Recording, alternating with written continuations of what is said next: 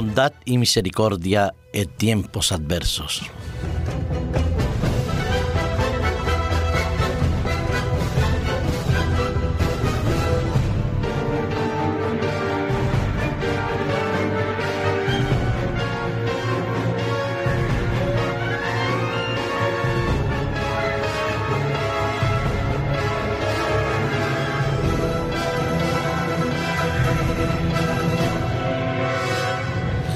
Normalmente, cuando abrimos los diarios escritos o escuchamos las noticias a través de la radio, las vemos en la televisión, la mayoría de las noticias nos presentan situaciones adversas, luchas, conflictos, dificultades, tragedias, maltratos, a veces opresiones gubernamentales, malos dichos de responsables eh, de diferentes partidos políticos o promesas que se hacen en periodos electorales y que todos sabemos que no se podrán cumplir. Los análisis que se hacen de la sociedad, de las causas, los orígenes y las situaciones no siempre tienen en cuenta todo lo que existe a nuestro alrededor. Más bien parecen las noticias como una especie de cronología de detalles un tanto siniestros o como mínimo un planteamiento oscuro de la presente realidad con un futuro demasiado incierto. Sí, basta con abrir cualquier diario hoy y nos daremos cuenta que la mayoría de las portadas tienen que ver con crisis, con tensión, con acusaciones, con juicios, con falsedades y también con tragedias humanitarias. No es, sin embargo, toda la realidad. Existen buenas noticias, algunas quizás un tanto ocultas en las páginas interiores de los periódicos y otros sucesos, nada más relatados por algunos pocos de los medios de comunicación. Lo cierto es que hace pocos días, una joven llamada Seferina Cuesta López, doctora eh, que se graduó en la Universidad Complutense de Madrid, miembro del equipo de asistencia municipal de urgencias y rescate del SAMUR, eh, que estaba de guardia un día, pudo realizar una obra de caridad, de humanidad y salvar una vida.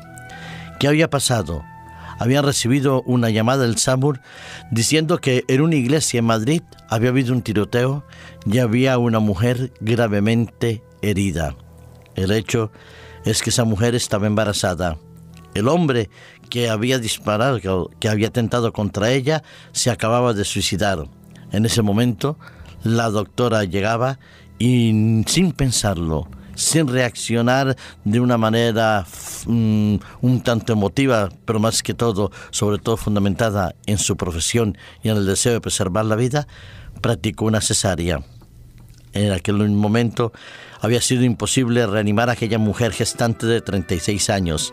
La prioridad para ella, para Seferina Cuesta López, así lo hacen declaraciones al mundo.es, dijo que la prioridad era la otra vida, el bebé.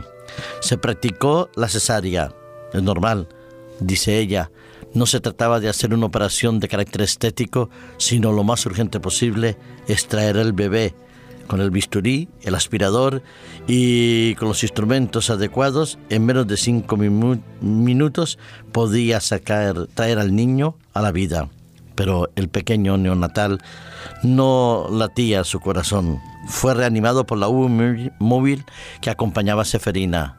El niño se encuentra en el Hospital de la Paz. Su pronóstico es reservado. ¿Pero qué motivó a Seferina Cuesta López a reaccionar así? Ella pensó indudablemente que la vida era lo más importante y que lo que procedía a hacer era realizar un acto de bondad, de misericordia y de preservación de la vida del pequeño. Ella podría irse esa noche, Seferina Cuesta López, tranquila a la cama, habiendo salvado una vida, sabiendo que había cumplido su deber, pero sobre todo había podido hacer una obra de caridad a un bebé que no sabemos todavía qué será de él. Y así, querido amigo que me escuchas, vivimos rodeados de un mundo de luchas, de tensiones, y a veces pasamos de lado de aquellas personas que nos necesitan. No las miramos, no las vemos, no las escuchamos, pero están ahí, a nuestro lado. Dijo nuestro Señor Jesucristo que por culpa de la maldad de muchos, de las situaciones de conflicto en que vivimos, el amor de muchos se vería un tanto obscurecido, se enfriaría.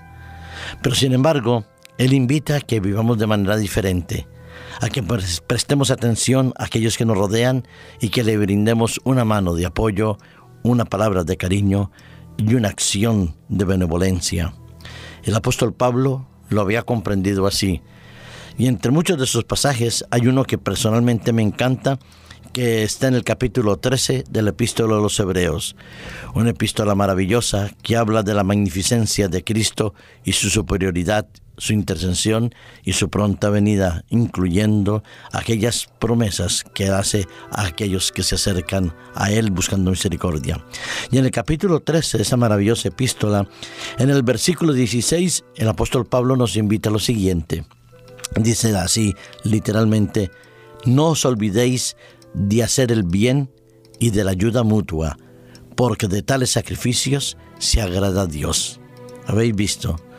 Que Dios se agrada con la ayuda mutua y con la misericordia, con el bien que le hacemos a nuestro prójimo.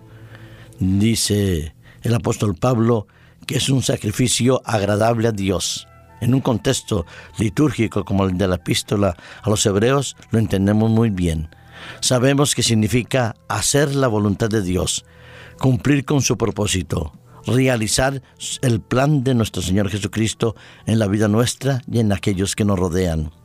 Sí, la acción de Seferina Cuesta López habrá quedado registrada en los registros del reino de los cielos.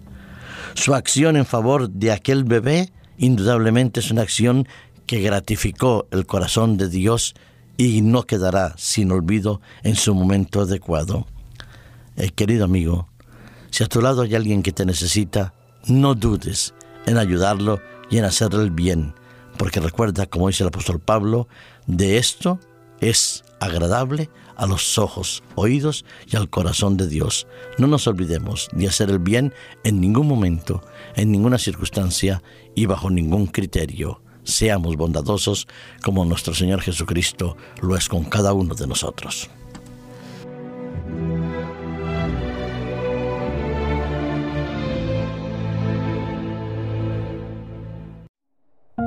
Producido por hopmedia.es